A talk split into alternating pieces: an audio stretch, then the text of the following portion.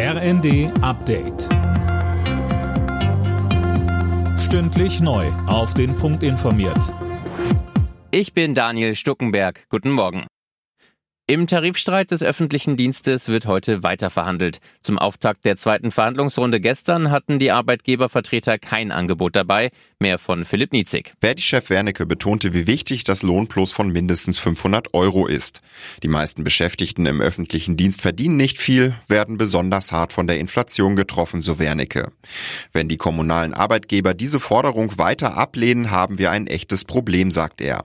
Für die Arbeitgeberseite bedeuten die Forderungen eine Belastung von 15,4 Milliarden Euro, so der Vizepräsident der kommunalen Arbeitgeberverbände Michel.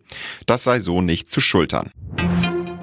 Das neue Warnsystem Cell Broadcast geht heute bundesweit an den Start. Warnmeldungen, zum Beispiel vor Unwettern, werden damit auf alle Smartphones in der betroffenen Region gespielt. Eine Konsequenz aus der Hochwasserkatastrophe in NRW und Rheinland-Pfalz im Sommer 2021. In Großbritannien stehen die Kunden im Supermarkt aktuell vor teils leeren Gemüseregalen. Wegen Ernteausfällen in Spanien und Nordafrika gibt es dort einen Engpass. Laura Mikus. Wie die größten britischen Supermarktketten berichten, sind zum Beispiel Gurken, Tomaten und Paprikas gerade besonders knapp. Deshalb wird der Verkauf rationiert. Oft werden nur zwei oder drei Gurken pro Kunde verkauft und es gibt auch ein strenges Limit bei Tomaten.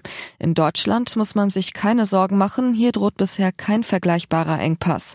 Das betonen sowohl der größte Lebensmittelhändler Edeka als auch die Rewe-Gruppe.